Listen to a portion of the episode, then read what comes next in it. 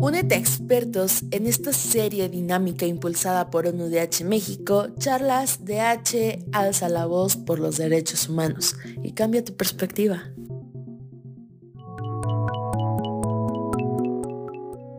Carlos Ríos, cuidado con enfoque inclusivo, cómo incorporar el enfoque de discapacidad a la agenda de cuidados.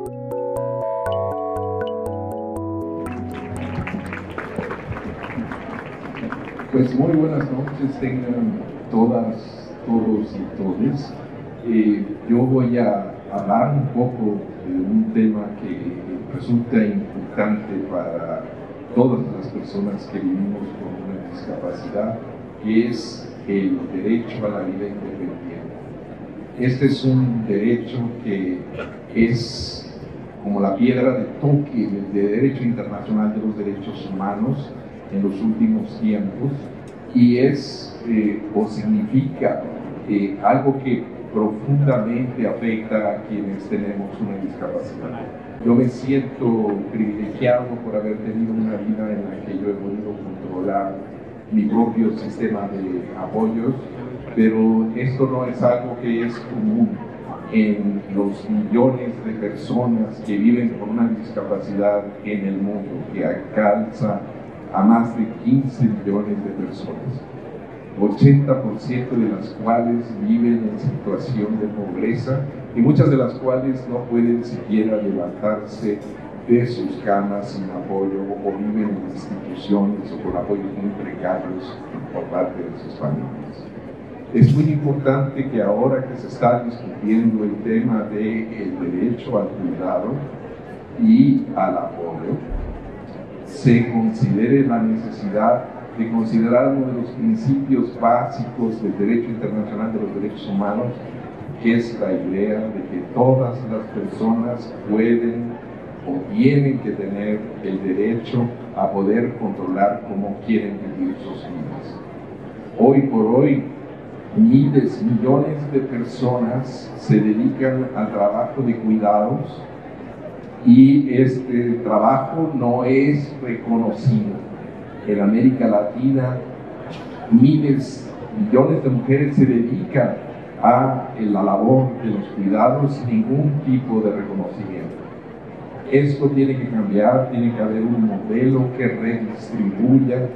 que permita la reducción de los trabajos de cuidados que realizan fundamentalmente las mujeres pero también tiene que haber un importante esfuerzo para reconocer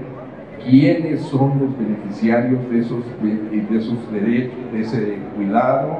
y de esos apoyos. Eso es importante a la hora en que diseñemos los sistemas nacionales de cuidados, algo que está siendo elaborado en muchas partes de América Latina, eh, en México, en Brasil se está iniciando un movimiento muy importante, en Uruguay, en Argentina,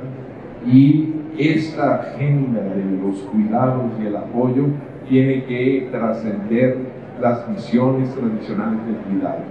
Esa visión que considera a las personas que reciben o son beneficiarias del apoyo y del cuidado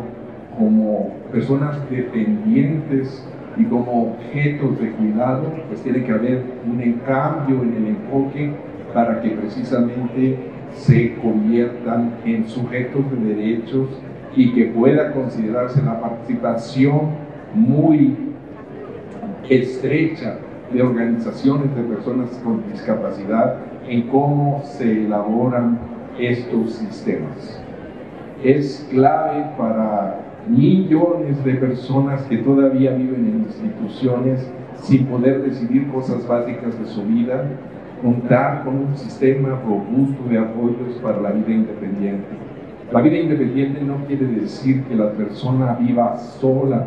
significa que pueda tener un control sobre cómo quiere que su existencia ocurra. Y esto es algo que desafortunadamente las personas con discapacidad que viven en instituciones pues no tienen. No tienen control sobre a qué hora se levantan, qué comen, si quieren estar ahí en primer lugar y no pueden decidir las cosas más básicas de su vida. O viven en instituciones o viven con sus familias, pero con cuidados muy precarios.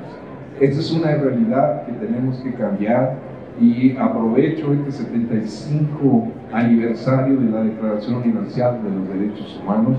para invitar a quienes están aquí reunidos, que formen parte del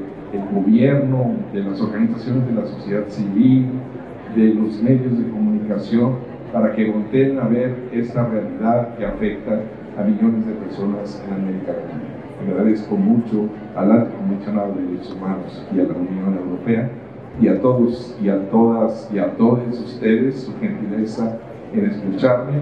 y pues muchas gracias.